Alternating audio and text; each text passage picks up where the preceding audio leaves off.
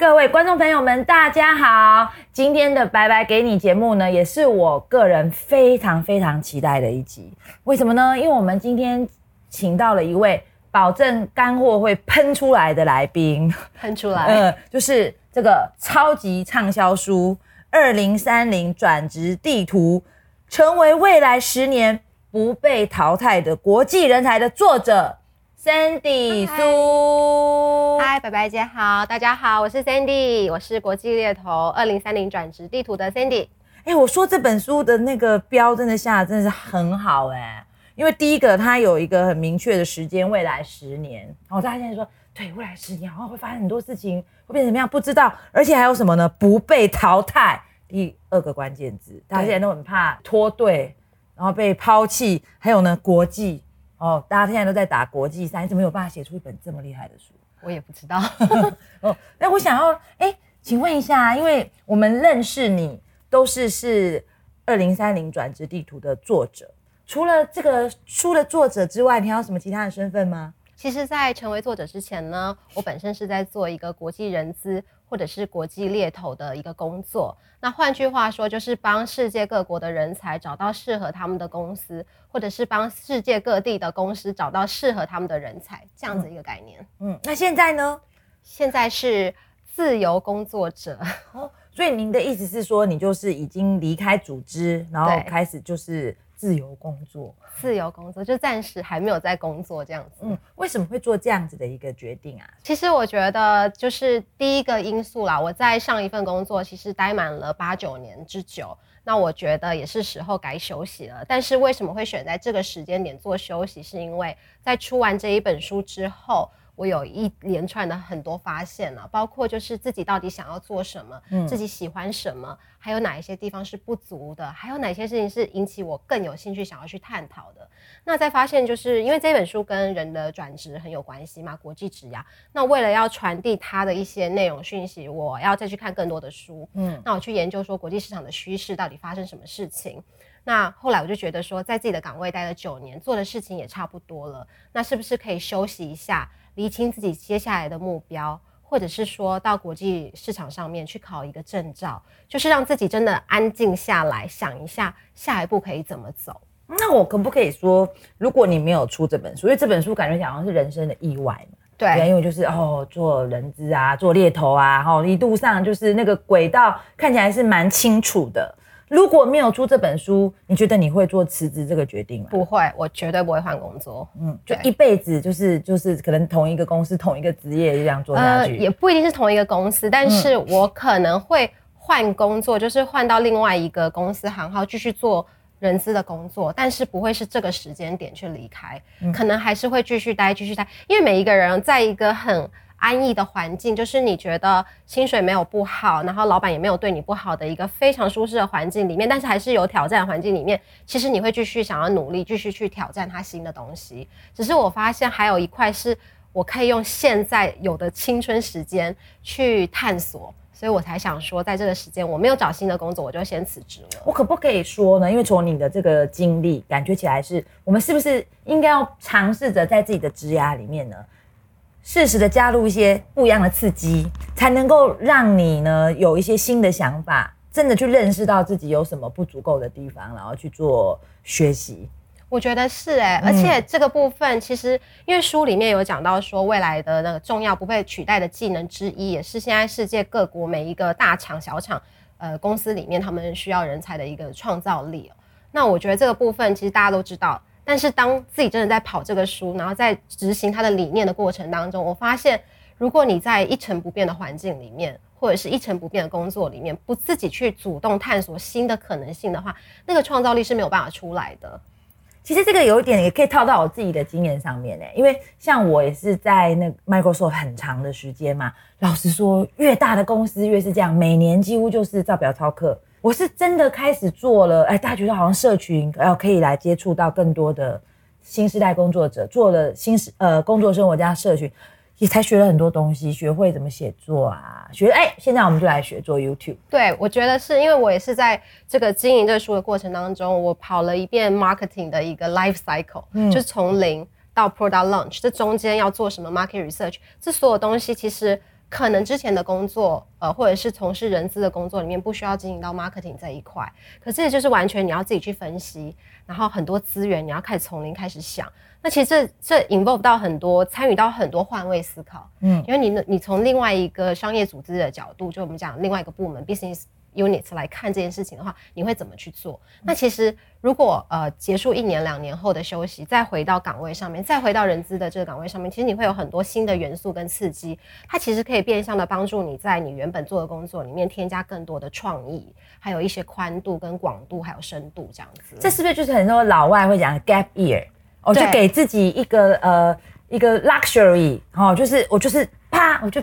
把它切出来一个空白的时间，然后这个时间你可以去思考，对，去学习，对。但但你也可以就是做更多事情，不过这样子的话，可能你就没有办法让自己好好休息。我觉得休息就是进修，就厘清自己接下来要做什么目标是一个，然后再就是，如果你想要去考证照，或是你想要去读书，你想要去发掘你更多的天赋，我觉得是可以好好利用一个休息的时间来做这样的事情。那我想再问 Sandy 一个问题，因为老实讲，真的各位。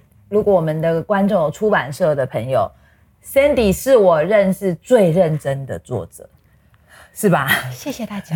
真的，因为我他太夸张了。上次我们一起去参加那个 Urate 的那个数位人才博览会，他居然自己拿一个那个拖啊，那个行李箱拖了十几本书来卖。然后我说：“天哪，你一本书是能赚两百万吗？一本书二十块。但你为什么要那么努力的去去卖书？”我我觉得啦，我们今天撇开书不讲，你今天要做一件事情，你就是要把它做好做满。嗯，你一定要有一个成果。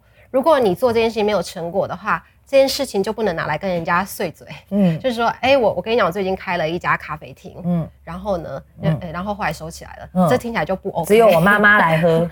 对，所以你要么就不要做。嗯，那你要做就要把它做大。然后这样才有加分的效果。那再来第二个原因是因为这本书跟职涯有很大的关系，那里面有很多长官长辈，然后前辈，还有很多呃同辈或者是后辈，他们一些血泪故事，他们的分享。所以我觉得这本书卖的是使命。那再来就是中文不好，有一个主编愿意帮我修八万字的中文。那结合这大大小小每一位的微博力量，加上我自己，我觉得我可以做到的是把它推广出去，让越来越多人看到这一些故事。所以呢。我就很认真的在推广这件事情，也让这一本书可以在这个情境里面有一个 result，就是有一个结果。我们做任何事情应该都要开花结果。那，嗯，我我可不可以说，我们也要给呃我们的观众朋友，他们想要斜杠的人，就是哎，好好多人想要出书哦，对，好多人想要当作家哦。这是一件轻松的事吗？我觉得完全不轻松。嗯，对，我觉得呃，当任何事情就是做任何任何一个工作都不轻松。但是我觉得你要很清楚知道你的目标，你你要出书的原因是什么？因为你不会因为这一本书而大红大紫。我觉得这个几率是。需要被计算过的，嗯，那你出了一本书，但是它只是你一个著作，那你接下来要做什么？你不可以出完书以后，然后接下来新的潮流来，你就去做别的事情，嗯，因为这样子的话，那其实这一本书其实有点就是没有完全发挥它的功效。所以说，第一个你要先厘清这本书要干嘛。那其他人的书，我我没有办法代替他们表达，但是这一本书就是要帮助求职者，所以我会不停的去使用它。就是未来如果有人在面试的时候遇到问题，我可以跟他说，哎，什么架构，什么结构，你可以透过这本书去做什么事情。所以它是一个在我职场上面加分的一个代表作。就我要回到职场也是可以使用到它的。可是如果它是你在斜杠上面的代表作，你还是要去想。这个斜杠工作会是你持久的工作吗？嗯，如果不会的话，它可以替你加分多久？你要去想它整个的附加价值。你想要出书都可以，但是它如何跟你现在做的事情是有加分的效果？你可以让它双重发酵。我觉得这个部分非常重要。嗯，太好了。因为我们现在已经谈到就是你的个人标签了嘛，个专业的人资、专业的猎头。那刚刚好现在这个时间点哈，因为就是过年刚刚结束，大家哦纷纷的回到了工作的岗位。其实呢，就是人心浮动，大家都很想说哇，我年终领完了，我要开始来找工作。通常就是信箱爆炸的时刻，就是你们真的好累好忙，履历履历爆炸时刻，对。我想要问一下，因为很多都是大家都是一些嗯，应该就是说感觉起来是约定俗成嘛。哦，年特别是媒体推波助澜，然后年后转职潮，可是年后真的是转职一个好的时机吗？我觉得转职的好时期的判断是你随时 ready，你要随时去抢。年后就是一个周年庆的概念，门打开前全部的人排队，但是你进去的时候可能只能挑剩下的货不多，但是周年庆之前货是很足的，你可以去看，你随时可以观察风向。呃，为什么年后转职是一个风潮？是因为很多人他领完年终以后，他可能决心要离开他目前的岗位。嗯，那以一个组织图的概念来看，如果这个位置空出来了，我们的组织才会再开出一个人力的这个成本，然后可以把你递补这个人上去。所以说这个位置空出来就可以补一个人进去，但是如果全部的人都要去抢这个位置，你的竞争力能不能力度到不到那个位，你要去想。所以很多人他可能在年前就已经决定好他年后的工作了，他不会等到那一笔年终。那你就会问我说，那是不是就不要等年终就去？那也不是，因为有些人对他来说这一笔年终是一个家庭的负担，很重要。所以你要去平衡说。怎么样去计划它，然后拿到年终，在前面先做好转职的准备，然后年终拿到以后离开呢？那你要先知道你自己要做什么。嗯，其实上次啊，我上次不是跟你一块去做那个那个履历见解嘛？就是很多的朋友问一些问题，我最后都会问他：你欠不欠钱？对对对，因为你你有些人就是你很现实的状况在那里的时候，你真的就不能任性。哦，好喜欢你刚刚那个周年庆的比喻。对对，因为我就说你有钱吗？然后他就说，嗯呃，我就说有钱就可以任性啊，有钱你可以一年不工作。嗯，那没钱的话，就是我们就是为了钱在卖命嘛。嗯，对。你知道你那个周年庆的比喻，我就想到一件事情，因为你刚刚说哦，就好像你周年庆，如果你是等到折扣杀最深的时候就跟人家抢，你就只能够抢到一些你不喜欢的东西。就是传说中的死缺，可是我跟你说，大家忽略了周年庆有一个很重要的一个人物，叫做柜姐。如果你平常就跟这个柜姐有很好的关系的话，她会先给你通风报信，是不是？所以，我我身为常建议要求职的人啊，不要老是去什么求职平台。你如果真的对那个工作有兴趣哦，就想办法去蹭，去认识那个工作的人。人脉弱连接是不是？你就是你我们已经很明确了嘛，就是先把人脉给 build 起来，就像那个柜姐一样，哦，那打电话去，哎，我喜欢什么什么，你可不可以帮我留起来？周年庆我再去结账。对，我觉得这个这个很重要，因为其实他们的角色。人资的角色是要把人找到，然后补到这个位置上面嘛。所以如果说事先有很多人可以跟他联络，然后让他知道说有这个人的存在，他也可以在这个职缺一开的时候，用最快的效率把他的工作做好做满。所以这个弱连接啊，这个柜姐的概念啊，其实是非常适用的。有些时候我们真的要主动，嗯，因为那个二十一世纪里面的关键技能之一，一个是主动 （proactive） 嘛，你一定要主动去争取，你不要等。你等的话，你只能等剩下的，而且就抢光，真的哦。现在大家都说工作，然后到最后那个被呃自动化取代，可能职缺越来越少啊。我们都还在那边等着你，就那个雇主这种爱恋的眼光看到我，那那个是偶像剧，不会的。其实就有一个很浅显易懂的案例，很多人就就在活动看我说，哦，先生，先生，我很久很久以前就已经追踪你了。那我说，哦，是啊。他就说，可是我一直没有勇气传讯息给你。我说你就传个讯息啊，反正我会回就会回，我有时间就会回。那其实这个就是一个主动，那其实不用害怕，因为我会就是强调说没有没有什么好输的，nothing to lose 嘛，你就试试看，顶多人家不理你，那也没关系，反正你试了。嗯，好，那我现在就是我们来个 role play，因为现呃我就代表朋友们来问这一些呃这种转职的问题哦。那像我啊，我其实已经在一个产业一个公司待了十几年了，嗯。那年纪呢？不好意思啊，也是四十好几了。那通常大家都会觉得说，这种状况好像很难转职。那 Cindy 有什么建议呢？不好意思，白白姐，我必须要讲一件事情。嗯在你说明任何事情的时候，你必须要很清楚的解释你的情境。嗯，第一，你没有告诉我你要换什么工作。如果四十几岁是要换总经理，我觉得超年轻啊。对，所以。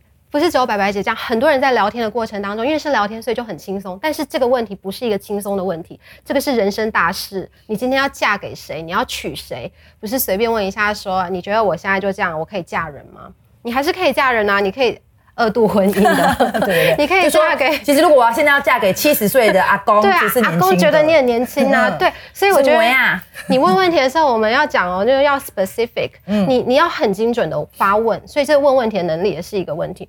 那我会把你的问题，就是我我会再丢回给你，哎，请问是什么样的状况？你在你现在岗位待十几年，那你接下来要走什么样的路线？你要先告诉我，我才能够给你精准的回答，不然其实我是没有办法回答的。像我们上次不是一起在 Your Rater 的那个履历鉴检的活动上面遇到嘛？那我们其实就是各自有不一样的求职者来问我们的意见嘛。那当时很多人就会问我说，哎，你觉得我适合什么样的工作，或者是我想要换产业，你觉得我要怎么换比较好？我不知道你那时候有没有那种感觉，就是我们都不认识彼此，然后只有五分钟的对话时间，在这么短的一个呃讯息的过程当中，如果要给他一个建议，其实是非常危险的。我跟你说，那天你你那天真的，我我弄做到中午的时候啊，我就觉我就说不行，我一定要出去休息一下，我要可以套套哎，我要他 喘气一下，因为真的是很多时候我我的感觉不是在做枝芽见解。我的感觉是在算命的，我觉得我觉得我是白文鸟，他他们会期待我，好像就是他给我一个问题，然后我就去啄一支签出来给他，就说就是他了。对，所以我回到这个问问题要问很仔细，嗯，你到底为什么要换？那我回到，对不起，我们拉的有一点远，我们回到一开始你说你已经待十几年了，你要不要换工作这个事情，对吗？然后会不会四十岁太太年纪太大或怎么样？我觉得第一你要很精准的告诉我。呃，我现在想要往总经理的这种位置发展，就是目标目标明确。对，嗯，呃，你觉得我还需要什么技能，或者是你觉得我我这样 ready 了吗？嗯，你要告诉我你的状况，或者是我还想要跳，但是我一样是要往目前的岗位去深耕，这样的年纪是不是 OK？嗯，你的情境要告诉我，我才能够告诉你说。现在市场上发生什么事情？嗯，那你可以怎么做，或者是你要怎么样去做这个 benchmark 去比较，说怎么样可以跟别人是在同一条线上？所以你要告诉我们说你想要什么，那我们可以透过我们过去累积过的案例分析，或是我们知道的一些呃商场上面的一些情报啊，市场现在的状况来跟你做分析。说我们没办法告诉你哪一个最好，但是我们告诉你说这个产业正在走黄昏的状态，还是正在往上。快速发展，这是我们可以告诉你的，但是决定权还是在你手上。我觉得这个好重要哦，真的决定权在自己的手上，这个真的超重要。因为我好常常不管去讲座啊，还是像这种履历见解的服务，对方都会用一个这种期望的眼神 看着我，就是希望说你能不能给我一个答案。我想说没办法，我就说我没办法，真的，你的未来我没有办法负责。对，就是那你觉得呢？这样子，呃，然后你分析完所有的东西，告诉他说这个产业目前是这样状况啊，那你觉得呢？嗯，你可以告诉我，可能没。我明天到底哪里要改？我适合什么工作？嗯，我会实是这样。那我们再问一个问题，因为我曾经听过你的一个讲座，你有提到就是，嗯，基本上每一个人，其实你要去打动 HR，打动 Hiring Manager，你必须是要有，你是要个有故事的人。对。哦，可是当今天我只有就是 A4 哦，可能一张，可能两张这样薄薄的履历，我如何用履历去传递一个动人的故事？嗯，很多求职者已经在做这件事情哦。那我可以介绍大家一个，就是 STAR 呃，它是一个架构，叫 STAR 架构。这个架构它是用在于面试的时候，你去表达的时候会比较清楚。S 是代表 situation，就是情境嘛。那 T 是 task，就是任务。嗯，然后 A 是 action，你做了哪一些事情？然后 R 是 result。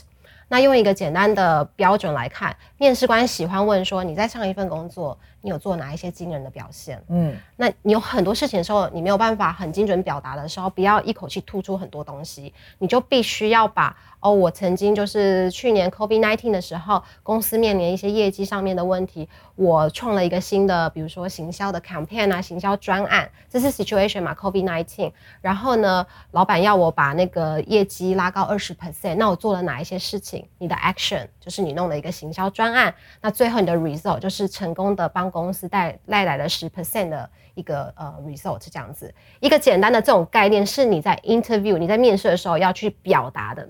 那如果你把你要表达的这件事情的内容用这样的一个思维逻辑放在你的履历上面，是不是面试官一看就清醒易懂？他就说哦，哎，你做了这件事情哦，然后你还做了哪些 action？然后最后你有什么结论？啊，这是一个你可以用这样的方式去调整你撰写内容的时候该写的东西。然后第二件事情就是。你你写你作业是 star 很开心哦，就是非常爽，你讲你爽的。可是这跟你的 JD 他要看的完全是两回事的话，那你们两个还是在平行线。你讲说你多会煮菜，但他今天要请的是一个辣妹，对，那那啊，然后嘞，我没有要我没有要煮菜的啊，对，我只要你漂漂亮亮站在那边就好。对，我想要一个花瓶老婆让我开心的，我们家有佣人可以煮。那我觉得就是你你在任何的设想的情境状况，你。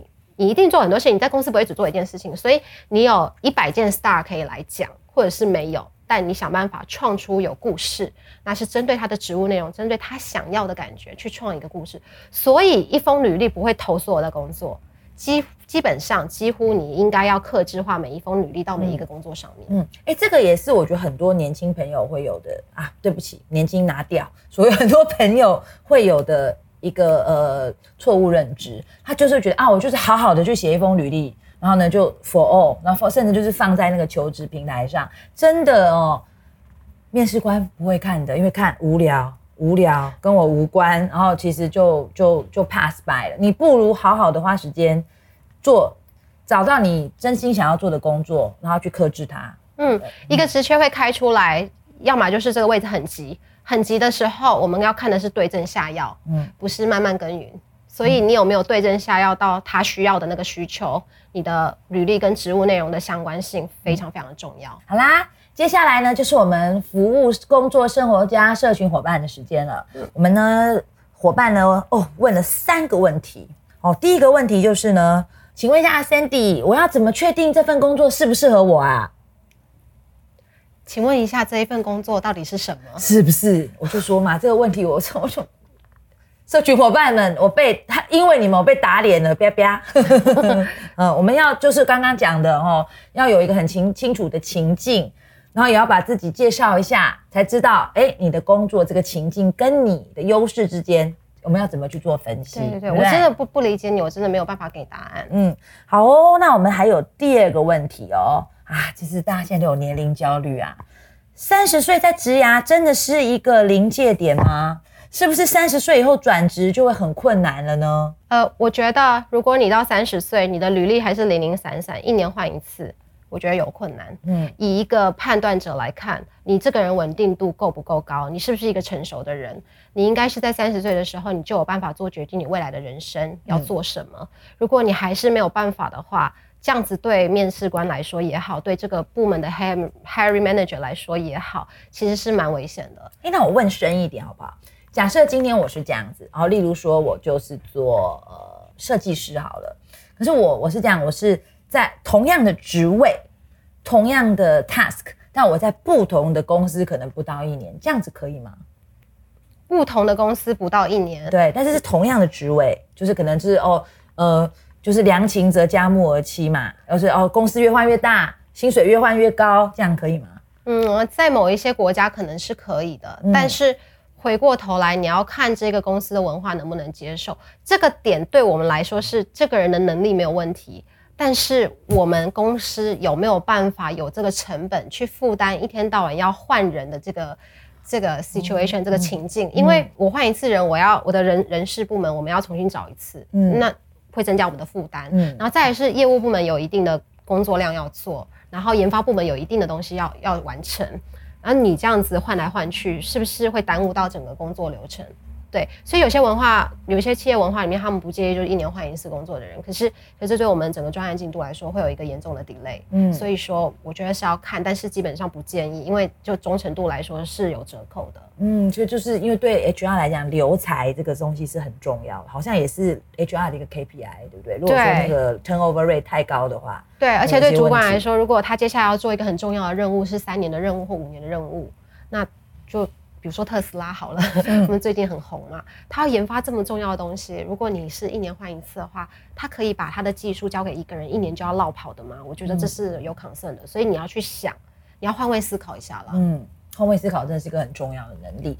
那第三个问题哦，就是面试的时候，当那个呃 interviewer 问你说啊，你有什么优点跟缺点呢？应该怎么去应对？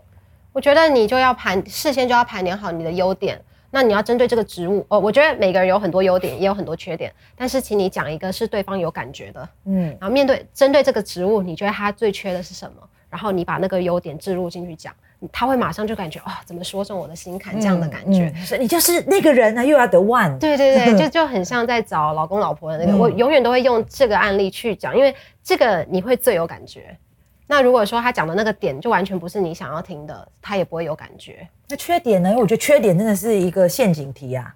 缺点就当然要用优点来包装你的缺点。所所谓缺点就是哦，我做，我觉得这有点扯，但我会这样讲，就是说我做事可能时间管理上面不太 OK，因为我常常都会把东西为了做更好。然后就就会把时间耽误到。那其实你是在告诉他我会加班，我会为了公司我很流血流汗。对对对，就是你暗 暗自的，就是你其实在暗喻说我我超会。可是这个同时，你一定要再补一个 action，就是你怎么样去 problem solving，你怎么样去解决问题。哦，所以我时间管理上面常就是会为了做更好啊，吹毛求疵啊，所以我会做很久，而不结束，这样也不行。那为了要改善。我个人是帮自己设定了一个时间表，那我还在适应当中，所以你要有一个提案来包装，说其实你有透过解决问题的能力，把你这个缺点是在正在进步当中。这个真的好深呐，就是要用呃包装正面的，把一个 对于这个主考官来讲觉得很正面的东西，但是用负面的方式去切入，对，之后再给一个对对 solution，然后就是你要很完整，因为。我们讲到现在人才最需要的，企业最需要是解决问题的能力的人才，也是那个关键技能之一嘛。就是书里面有讲，那怎么样去 promote 在你所有 interview 过程当中，你要怎么样把这八大关键技能、十大国际技能置入进去，就是设法见缝插针、见缝置入。那这个时候就是一个很好的置入点。太好了，我希望呢，今天我们请到 Sandy，能让我们所有的朋友们呢，都都对自己。未来的职涯还有人生更有信心。如果这一集节目太短，觉得不够的话呢，请去买这一本《二零三零转职记图》。那另外呢，就我们的节目真的好好看，因为我们都一直都会请像 Cindy 这么棒、这么专业的新时代工作者来跟各位分享。所以，请大家一定要记得把“拜拜给你工作生活家 ”YouTube 频道把它站起来、分享起来、订阅起来。对，但我想要补充一个小彩蛋。嗯，怎么样观察企业文化？其实你从看节目来看，就会觉得，嗯，像工作生活家，我自己有在 follow，其实它就非常年轻化。这个就是它间接的是告诉你说，一个企业的文化，你可以从这些小动作开始看起来。嗯，那你进去是不是会很喜欢，很有活力？就从这个小地方开始观察。谢谢。今天我们也要彩蛋嘛，对不对？我们也要给各位朋友彩蛋，就是今天听了这么多这么多的干货哦，请大家一定要赶快就是。整理，然后输出，对，这个才会变成你自己的干货，不然都是 Sandy 的。哦，这个这个是真的，因为我去参加所有活动，我都会写笔记，嗯，因为这个是代表你到底有没有听懂，嗯，第一件事情。然后第二就是你写完后你会记得，第三件事情就是一年过后你会你会去想说，原来我去年的思维是这样子。那你之后去跟面试官面试的时候，你可以说我曾经是这样的想，但是我因为怎么样努力以后，我的思想因为这样改变了。给人家感觉你是会进步的人，对，就是一个在优化的。对对，你怎么样改变你自己，就是另外一个考官他会考的问题嘛。你有这个记录，你就可以讲。哇，你看写心得这么多的好处，请你把心得分享到工作生活家新时代工作者的社群。这次真的是超佛的，因为过年，过年加码。嗯，我们本来只是要送这一本二零三零转职地图，但 Cindy 说送了这本地图之外，还会帮你做一次非常详尽的履历见解。哦，这个这样这么这么佛络，但还不分享，那我没有办法了。哈，所以呢，大家分享起来，心得写起来，书买起来，怎么办？何泽文上身。然后呢，嗯，下个礼拜，拜拜给你，我们再见。谢谢，谢谢。